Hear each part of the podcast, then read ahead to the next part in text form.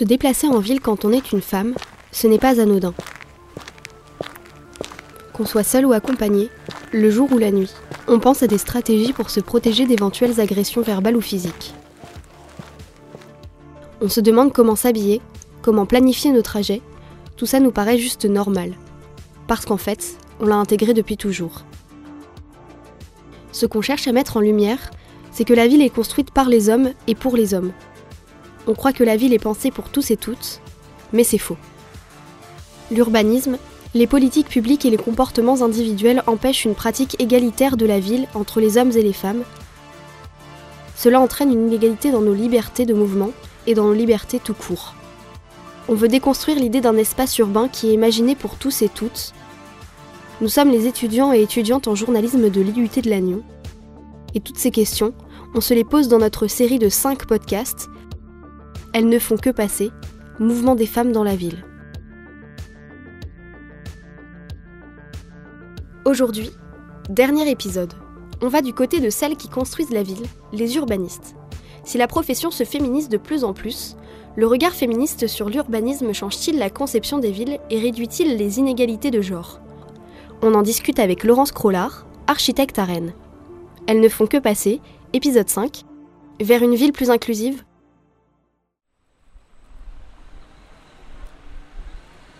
Pour comprendre comment les villes sont pensées et construites, on est allé rencontrer Laurence Crollard. Ça fait plus de 40 ans qu'elle est directrice de son cabinet d'architecture et d'urbanisme. On a déambulé avec elle dans les rues de Rennes. Premier arrêt à République. Une place avec des bancs, des arbres et beaucoup de passages. Ici, il y a des arrêts de métro, de bus et des rues piétonnes qui partent de chaque côté de la place.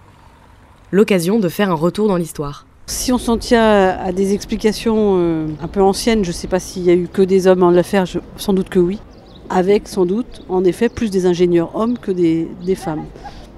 J'imagine aussi que l'éducation faisait que les hommes étaient instruits et euh, faisaient des études d'ingénieur et que peu de femmes euh, pouvaient atteindre euh, ces postes-là parce qu'elles n'avaient pas forcément eu non plus de formation à, ce niveau-là. Mais alors comment le regard de l'homme s'impose à l'époque? Ce que j'imagine être les marques masculines, c'est de travailler les, rues, de travailler les places selon des ordres et des organismes, on va dire, sécuritaires, puisque l'idée de faire des grandes avenues, l'idée de faire des, voies plus droites euh, était liée plutôt à une possibilité de bien voir plus loin que le bout de son nez, on va dire. C'est un peu l'antithèse en fait des premières villes très très complexes qui euh, justement étaient des, choses trappes un peu à tous des coins de rue. Quand la ville a évolué, c'était le fait aussi de la rendre plus saine parce qu'il y avait beaucoup de sujets sur euh, la gestion. Euh, des immondices, des eaux usées, tout ça qui a fait construire la ville. Concernant la pratique de la rue, là aussi, Laurence Crollard renvoie au système de notre société. Si on continue à réfléchir sur la place de la femme, était quand même au départ d'être auprès de ses enfants, dans la maison et pas forcément dans la rue. On préférait imaginer euh, laisser sa femme auprès de l'enfant et, de la maison à s'occuper du ménage, mais aussi à s'occuper de faire euh, à manger, etc., préparer les repas pour l'homme. Et, donc de ce fait, elle était assez peu dans l'espace urbain. Et si on poursuit juste cette idée-là, c'est quand elle était dans l'espace urbain, c'était sans doute que c'était une femme plutôt publique. Donc euh, avec la connotation qu'on va retrouver ensuite dans, l'expression de ce qu'est une femme dans la ville. Il est certain que quand on regarde dans la rue, euh, ce qu'on voit souvent, ce sont des femmes qui sont euh, affairées, on va dire, affairées, qui vont d'un point à l'autre. Et on peut peut-être constater plus aisément euh, des attroupements d'hommes. Le fait est qu'une femme a sans doute plus de, journées dans la même journée. Et elle doit assumer ses, différentes tâches euh, sur des parcours de course euh, un petit peu au travers de la ville.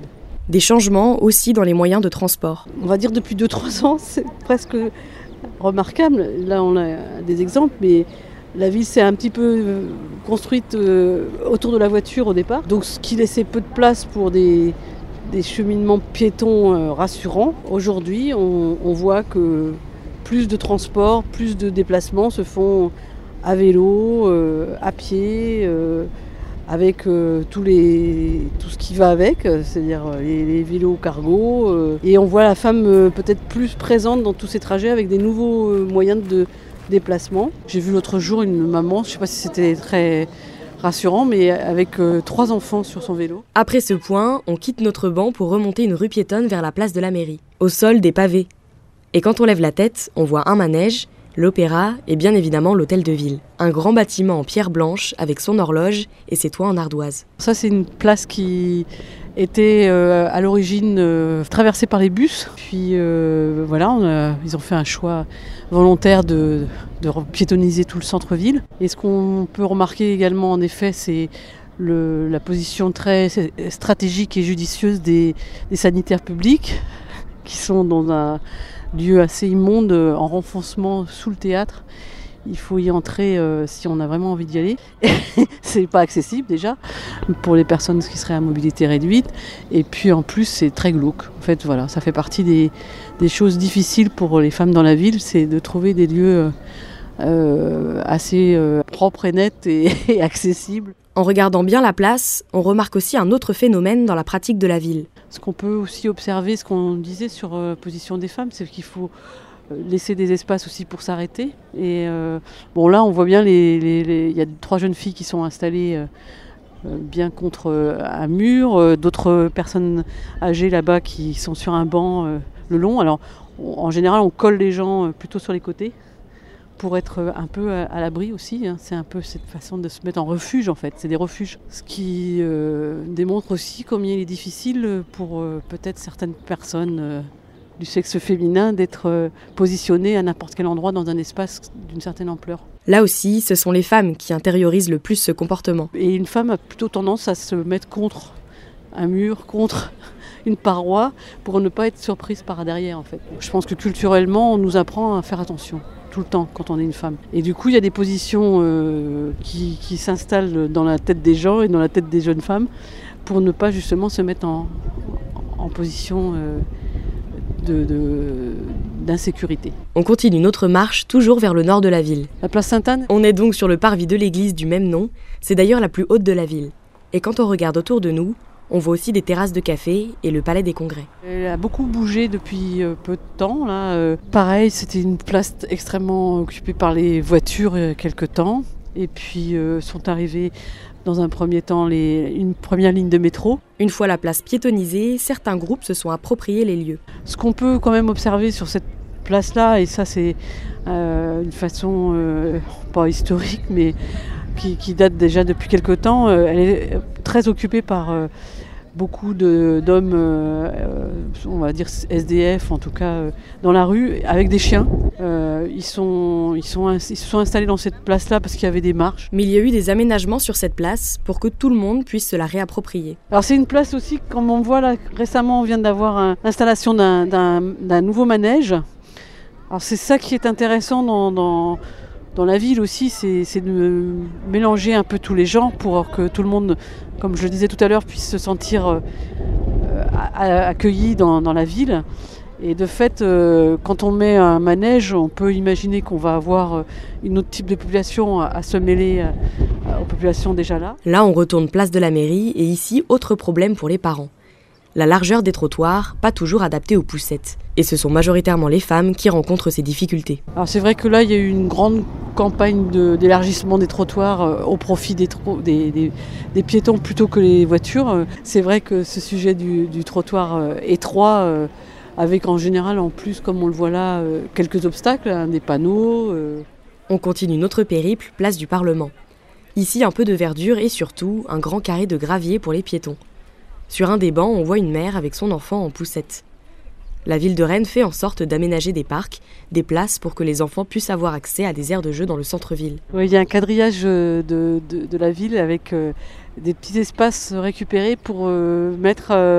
L'idée c'était de mettre à moins de 300 mètres de chaque habitation un lieu où on peut emmener son enfant voir du verre et voir du verre et jouer dans l'herbe éventuellement. D'autres espaces ont été construits comme ça façon assez intéressante euh, dans des angles de, quartier, euh, permettant euh, en effet aux, mamans de retrouver assez facilement un lieu pour emmener les enfants. Une solution pour Laurence Crollard. En Allemagne, ils ouvrent les cours d'école, ce ne serait pas idiot, hein, parce que les cours d'école, finalement, c'est quand les enfants n'y sont plus, ça peut être encore une cour de jeu. Donc Il faudrait peut-être aller dans ce sens-là aussi, hein, ouvrir les écoles.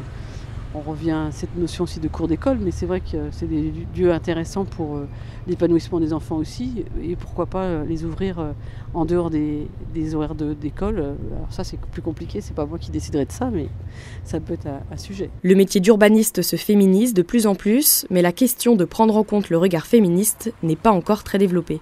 Bah, je pense qu'en effet, je ne m'étais pas franchement posé la question depuis, depuis que j'exerce, en fait, sans cette acuité particulière. En fait, je n'avais pas fait forcément une distinction entre les usages de la ville pour les femmes et les hommes.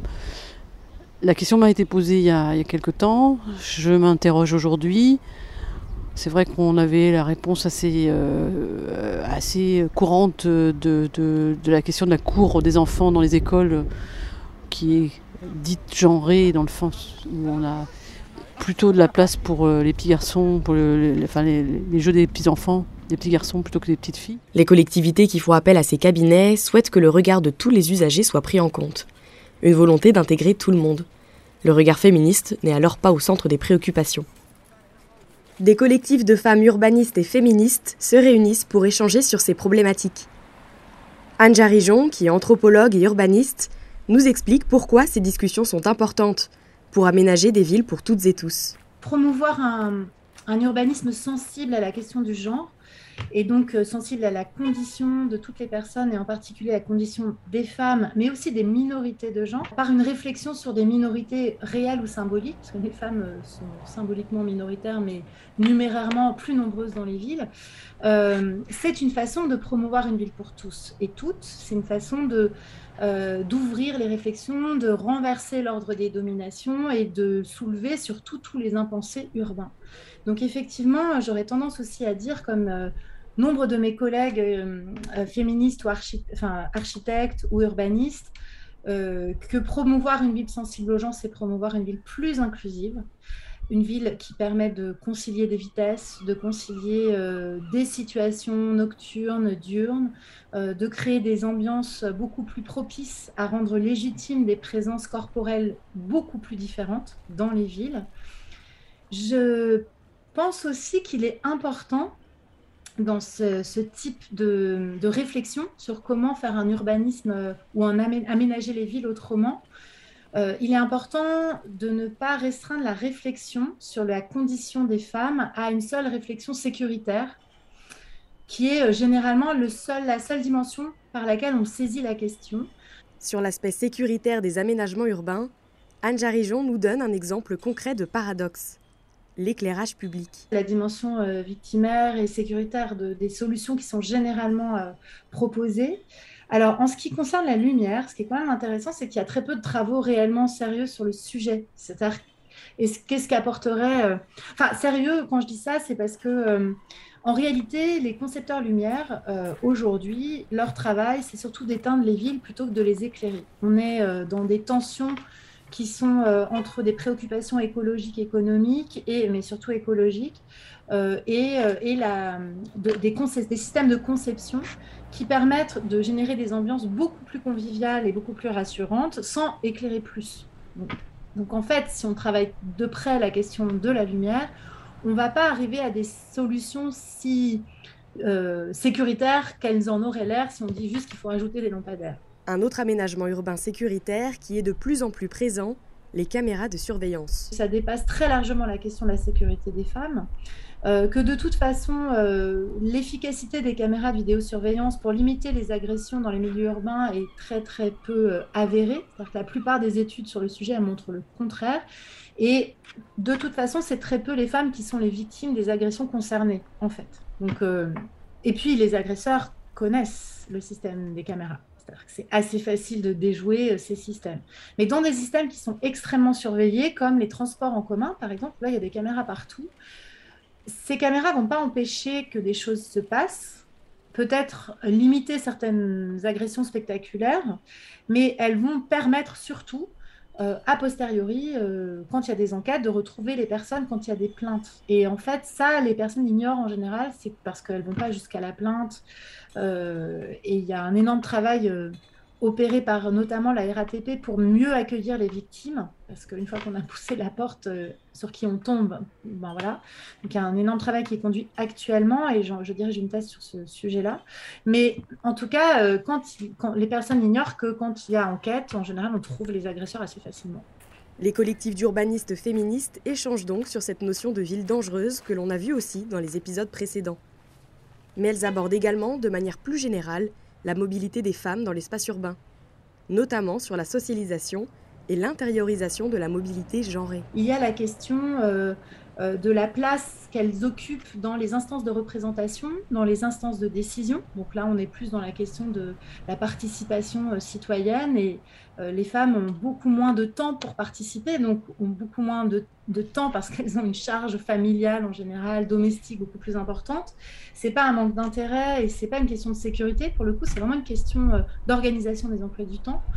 De la même manière, les femmes, euh, dans leur renoncement à la mobilité, c'est pas seulement les jeunes femmes pour des raisons d'insécurité, c'est aussi euh, renoncer à certains emplois parce qu'ils sont trop éloignés ou qu'on va avoir cette charge familiale qui va rendre complexe euh, les emplois du temps et les questions euh, mobilitaires. Or, c'est aussi ça que peut apporter une réflexion qui prend en compte la condition des femmes, une réflexion sur les temporalités. Donc, on est il y a eu des expériences par le passé, il y en a aujourd'hui encore, mais il faut continuer à les développer en fait. Les questions sur la proximité, euh, la, la, temporalité dans les villes, euh, et puis bien évidemment, euh, en ce qui concerne plus précisément la mobilité, ne pas promouvoir seulement des solutions techniques qui sont particulièrement genrées, comme par exemple... Une fois la problématique posée, que les inégalités de genre dans l'aménagement urbain et la mobilité sont montrées, Anne Jarijan nous évoque une autre difficulté sur le sujet. Mais souvent, ce que j'ai pu constater, moi, c'est que parler d'une ville plus inclusive plutôt que d'une ville plus favorable aux femmes, euh, c'est aussi une façon de ne pas parler des femmes, paradoxalement.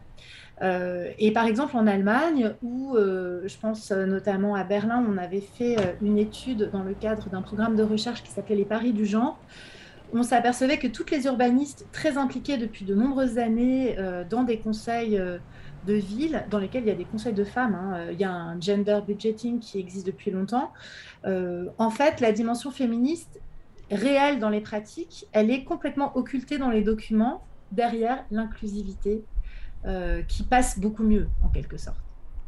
Donc c'est aussi, je dirais, la question de l'inclusion euh, ou d'une ville plus égalitaire, c'est euh, aussi une stratégie rhétorique euh, plus efficace. C'était le cinquième et dernier épisode de notre série de podcasts. On espère avoir apporté un autre regard sur cette problématique du genre et de la ville, qu'on a pu rendre compte des inégalités et montrer que des solutions sont possibles pour rendre l'espace urbain plus accessible à toutes. Nous sommes les étudiants et étudiantes de l'IUT de Lannion. Merci d'avoir écouté Elles ne font que passer, Mouvement des femmes dans la ville. Vous pouvez retrouver les 5 épisodes sur toutes les plateformes d'écoute.